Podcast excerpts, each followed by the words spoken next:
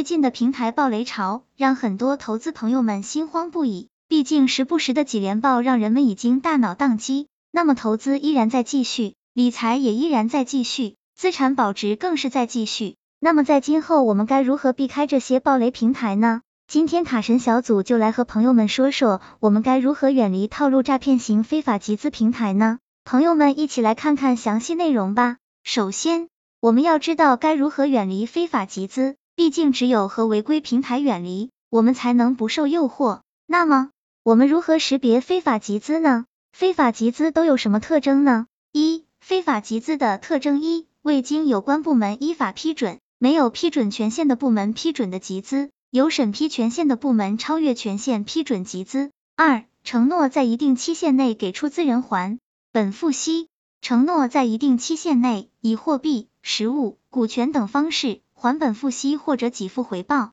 三、以合法形式掩盖其非法集资的实质，犯罪分子往往与投资人、受害人签订合同，伪装成正常的生产经营活动，也有实物形式和其他形式。四、向社会不特定的对象筹集资金，通过媒体、推介会、传单、手机短信等途径向社会公开宣传。那么，非法集资的作案手段有哪些常见的模式呢？毕竟这个朋友们一定要仔细看看。卡神小组根据分析，很多朋友上当都是被人家的虚头巴脑的门面给唬住了。一、装门面，租赁了高档豪华的会所；二、傍官员，以政府项目名义进行推销；三、以银行资金存管为幌子；四、吹挂牌上市；五、以高息且随用随取为诱饵；六、虚构理财产品、虚构投资项目；七、承诺以银行信誉为担保；八、虚假宣传。故意歪曲金融实质，以金融创新为噱头，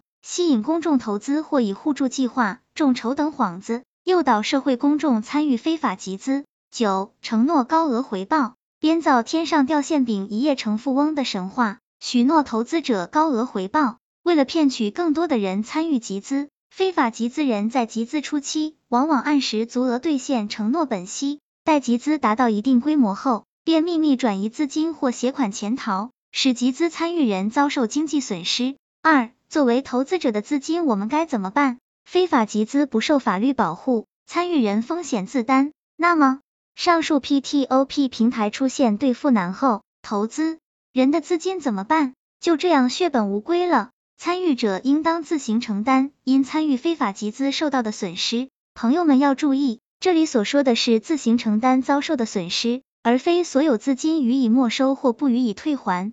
实际上，经处置非法集资职能部门认定为非法集资的非法集资人、非法集资协助人，应当向非法集资参与人退还资金。查封、扣押、冻结的涉案财物，一般应在诉讼终结后返还集资参与人。涉案财物不足全部返还的，按照集资参与人的集资额比例返还。卡神小组提醒朋友们，现在可明确的体会到，在监管日趋明朗的情况下。一大批自融的、庞氏的以及纯粹的骗局将会浮出水面，有问题的平台将越来越早暴露。卡神小组可以肯定，未来还会不断暴雷，直至洗牌结束。按照监管层的意见来看，未来将会彻底牌照制，禁止新平台，新平台也要有牌照和门槛。卡神小组可以肯定的是，中国九成的 PTOP 平台会倒闭。卡神小组调查员根据专业统计平台的数据显示。中国 PTOP 网贷平台最高峰达到了五千多家，最近大环境里钱少了，